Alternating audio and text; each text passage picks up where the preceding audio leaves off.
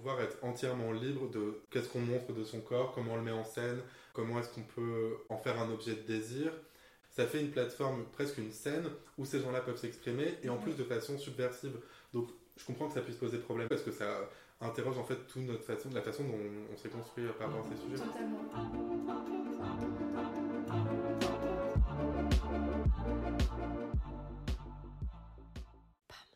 Le travail du sexe, l'argent, la pornographie sont, selon moi, les grands tabous de notre société. Tout le monde peut y accéder, sans trop de régulation, mais personne n'en parle. Enfin si, on en parle de plus en plus depuis le confinement, avec la montée en puissance de plateformes en ligne comme OnlyFans ou Mime. Alors déjà bonjour, moi c'est Osé, et bienvenue dans Bonne à marier, le podcast sur l'intime et sa commercialisation. Aujourd'hui, on va parler de ces réseaux sociaux dits de l'intime, où des personnes peuvent mettre à disposition du contenu exclusif contre rémunération. Considérées parfois comme les Instagram du sexe, ces plateformes fascinent autant qu'elles font scandale. Et elles rapportent. En 2021, OnlyFans s'est évalué à un peu moins d'un milliard de dollars. À titre d'exemple, Netflix a mis 10 ans et Apple 14 ans à passer le cap des milliards. Moi, ces plateformes, je les considère comme des miroirs de notre société. Elles parlent du rapport qu'on entretient avec le corps des femmes. Pour comprendre les contours de ce phénomène, j'ai décidé d'inviter Ruben Atia, ami et journaliste, qui en 2021 a décidé d'écrire un travail de recherche sur le sujet. Du coup, moi j'ai fait un mémoire sur euh, OnlyFans pendant c'était euh, la période du confinement, donc c'est le moment où la plateforme a vraiment explosé. Je voudrais juste rappeler qu'au départ, c'était pas du tout le, principe de la plateforme, enfin, c'était juste une plateforme de partage, donc il y avait du, jardinage, euh, pas mal de types de cours. Et au départ de ces plateformes, c'est vraiment de laisser tous les créateurs s'exprimer et de pouvoir être rémunérés pour leur travail beaucoup plus facilement. Enfin, il y a quand même une commission, euh, OnlyFans prend 20% mhm. sur les, pour tous les créateurs, mais le but c'était vraiment de mettre tous les créateurs sur, euh, réunis sur une même plateforme, un peu comme YouTube, mais avec vraiment un, point de vue de transmission, de partage, etc. Sur OnlyFans, un peu comme sur Twitter d'ailleurs, les limites sont quand même très très très très larges et du coup ça offre la possibilité de produire du contenu pornographique ou sexuel ou dénudé, mhm. contrairement à d'autres plateformes qui vont être beaucoup plus, beaucoup plus difficiles et beaucoup plus dures sur ces, sujet-là.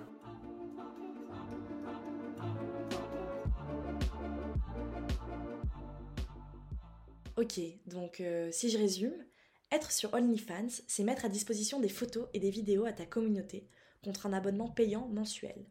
Ce contenu peut être pornographique ou non, du fait d'une censure moins importante que sur d'autres réseaux sociaux. Et en faisant mes recherches, j'ai été choquée par le ton employé pour décrire ces plateformes. Un ton moralisateur, article après article. Ça me questionne énormément.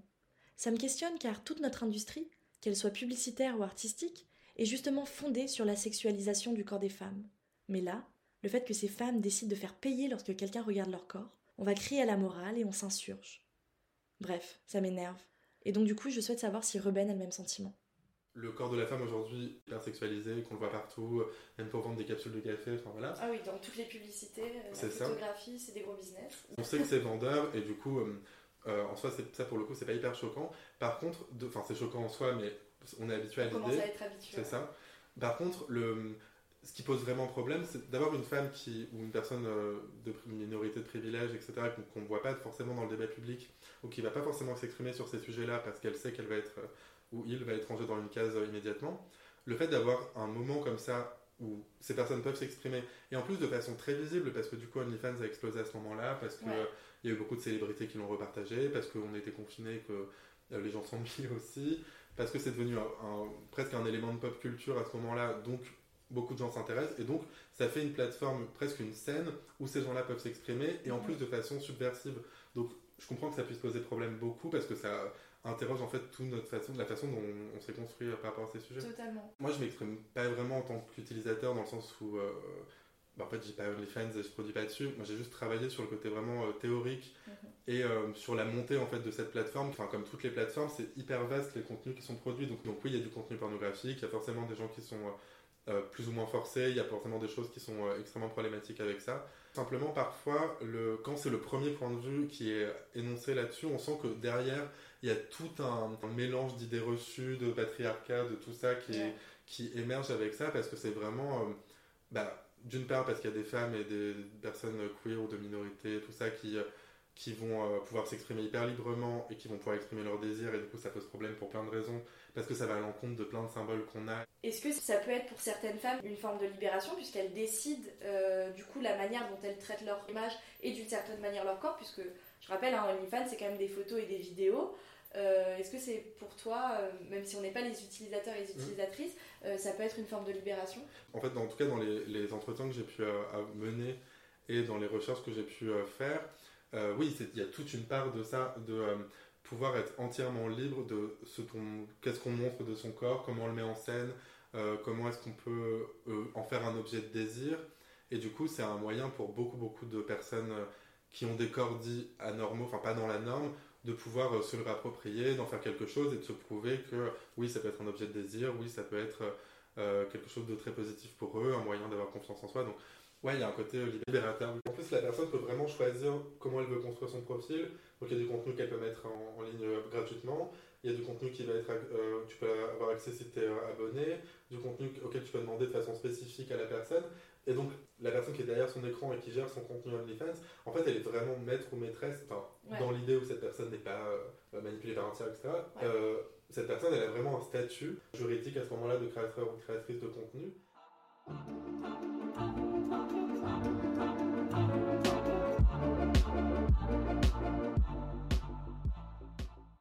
J'ai un raisonnement qui me vient au fur et à mesure de la conversation avec Ruben. Et si cet engouement médiatique cachait quelque chose Peut-être qu'on place juste la focale sur ces plateformes, car on n'a pas envie de se confronter au vrai problème, à savoir les conditions de travail des travailleuses et travailleurs du sexe. Si on remonte un peu dans le temps, c'est en 2016 qu'une loi a été adoptée visant à renforcer la lutte contre le système prostitutionnel. Pour de nombreuses travailleuses du sexe, cette législation aggrave leurs conditions de travail car ça va les pousser à exercer dans des endroits plus reculés pour éviter les amendes. Et qui dit endroit plus reculé dit endroit plus dangereux. Et du coup, j'en viens à cette hypothèse. Si des travailleuses du sexe s'emparent d'OnlyFans ou de mimes, est-ce que ce n'est pas aussi pour se protéger? Ouais, en fait, il y a plein plein de choses qui rentrent en compte. Il y a ces conditions euh, qui sont, surtout pendant le Covid, où bah, forcément il y a un risque de contamination euh, bah, du Covid, du coup.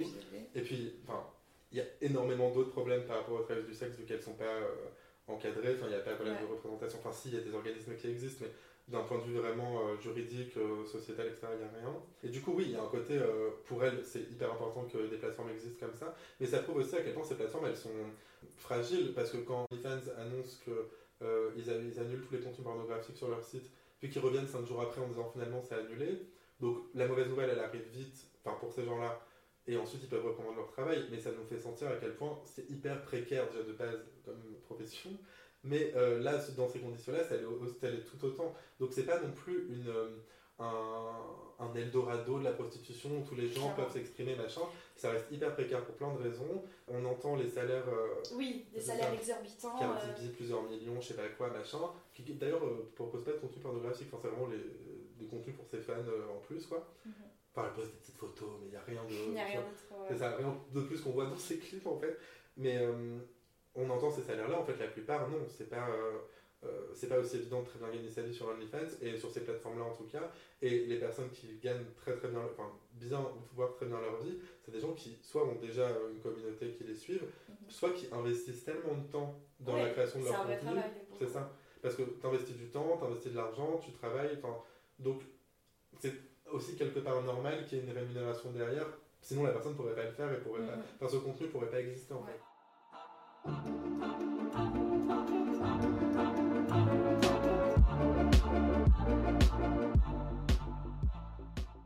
L'un des gros scandales qui a euh, explosé par rapport à OnlyFans et Mime, c'est euh, la place des, mineurs sur ces plateformes. Comment ils régulent en fait? En gros, moi j'ai vraiment dédié une grande partie de mon travail là-dessus parce que OnlyFans ça a été fondé en 2016. C'est à partir de 2019 qu'ils ont commencé vraiment à réguler tout ça. En gros, les gens pour s'inscrire doivent poster une photo d'eux avec en tenant leur carte d'identité. Euh, pour prouver que c'est bien eux. Sauf que, en fait, tu peux poster avec la photo d'identité, la carte d'identité de ta tante ou de ta grande sœur, qui va aller vérifier que t'as pas exactement la même coupe de cheveux, enfin tout le monde s'en fout. Le moyen de paiement, enfin la carte bancaire que tu rentres, elle n'est pas forcément au même nom que la personne qui, euh, qui poste le contenu, enfin que les mêmes mails et les mêmes coordonnées. Donc pareil, en fait il y a plein de moyens de contourner, de contourner tout ça, mais de la même manière qu'il y a plein de moyens d'accéder à de la pornographie alors que c'est censé être interdit aux mineurs il y a moyen d'accéder à beaucoup beaucoup de choses sur internet. Mm, mm. Euh, donc tout le monde devient fou par rapport à OnlyFans en dénonçant la présence des mineurs, etc. Sauf qu'en fait, il y a beaucoup, beaucoup de mineurs sur Twitter, il y a une concentration de contenu pornographique sur Twitter qui est très importante. Et pourtant, on en parle vraiment bah, très peu. On en parle vraiment très peu, et c'est pas un problème qui est nouveau sur Internet, c'est pas un problème qui, est, euh, qui vient d'arriver et qu'on ne sait pas vraiment faire, c'est juste que c'est un problème qu'on laisse monter depuis des années, sur lequel on n'interroge pas trop parce que ça soulève énormément de tabous, et que là, à ce moment-là, pendant le confinement, où en fait on a tout ce que ça à faire de traîner sur Internet, et du coup on va se concentrer sur ces sujets-là, on va voir que ça, ça arrive, d'un coup on va hurler à la morale, etc. Alors que, en fait, c'est un problème qui est là depuis hyper longtemps de réguler Internet et de réguler euh, comment les gens consomment du contenu, qui a accès à tel contenu, etc. Bah, limite, ces plateformes, elles sont hyper régulées par rapport à l'industrie de la pornographie.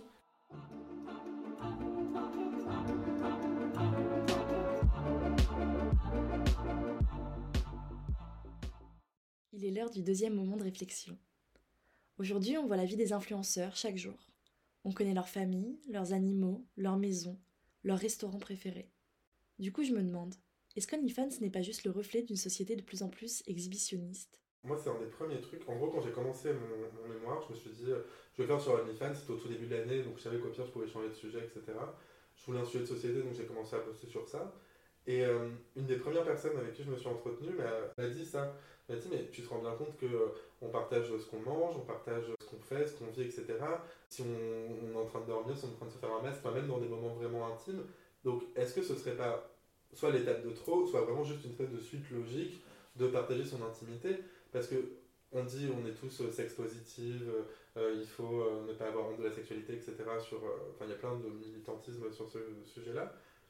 Je dis pas que je suis forcément d'accord avec ça, c'est juste que ça pose vraiment question de, d'une part, la façon dont on perçoit ces sujets-là nous, la façon dont ils sont régulés sur Internet, et est-ce que ce serait pas hyper hypocrite aussi à un moment donné de euh, critiquer ça et de dire que c'est des gens qui se donnent, qui se montrent, etc., et de mépriser ça, alors qu'à côté on montre énormément de, de notre intimité. Et je trouve que ça interroge aussi ça.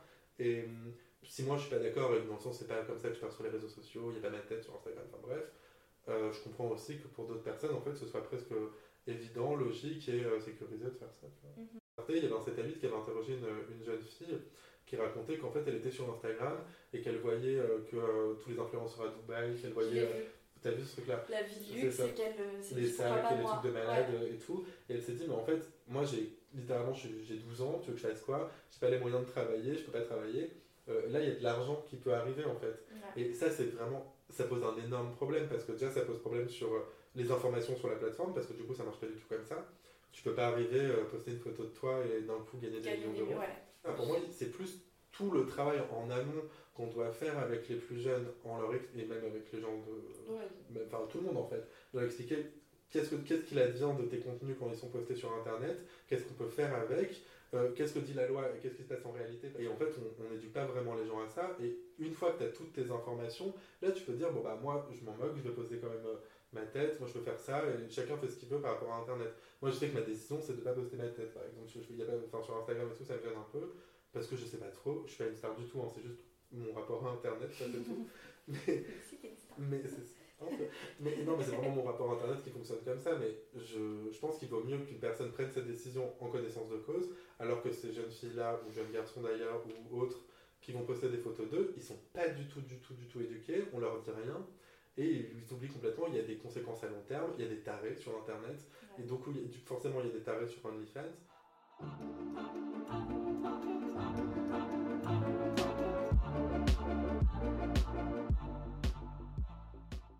En fait, je pense que c'est ça le cœur du problème, c'est vraiment l'éducation qu'on a, d'une part sur la sexualité euh, féminine, le désir féminin, les corps, euh, qu'est-ce c'est quoi un corps normal, c'est quoi le désir, tout ça, la sexualisation, machin.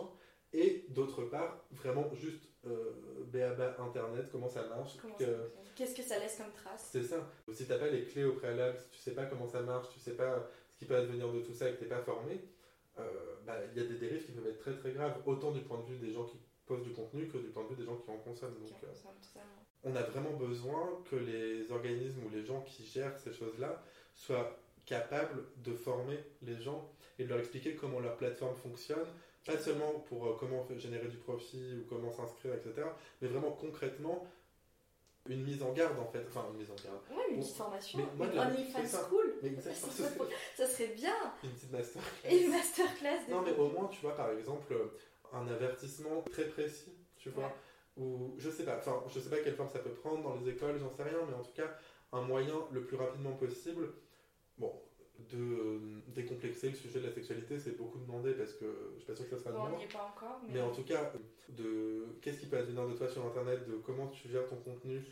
Parce que nous, déjà, quand on retourne sur ce qu'on postait sur Facebook il y a 10 ans, on ferme les yeux comme ça. euh, terrible. C'est terrible. Et encore, a c'est juste, c'est un peu mignon Ouais, parce que c'est ridicule, mais il n'y a rien de problématique. grave.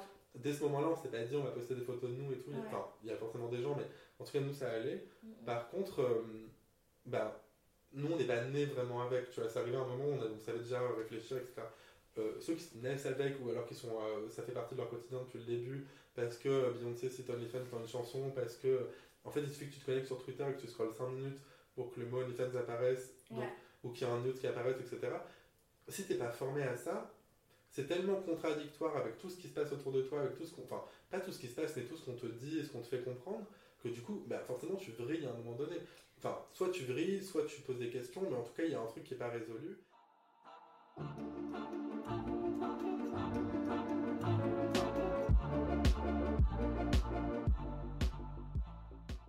Cette chose non résolue, elle peut être dangereuse et mener à des dérives. Entre empouvoirment et abus, OnlyFans pose question. Je te l'avais dit. Cet épisode, ça a été l'occasion de réfléchir aux nouvelles plateformes qui parlent de notre rapport à l'intimité, mais aussi aux conditions d'exercice des travailleuses du sexe. On y reviendra bientôt, car je ne veux pas parler pour elles, mais tendons l'oreille. La société évolue vite. Affaire à suivre. Si tu as aimé ce podcast, n'hésite pas à me le dire, avec 5 étoiles par exemple, ou en partageant le podcast autour de toi. Cet épisode est un travail à plusieurs mains. À la voix, l'écriture et la réalisation, Zoé Hospitalier ou Osé, c'est comme tu veux. À l'identité sonore, Maëva Dussault. À la direction artistique, Manon Auville. À bientôt!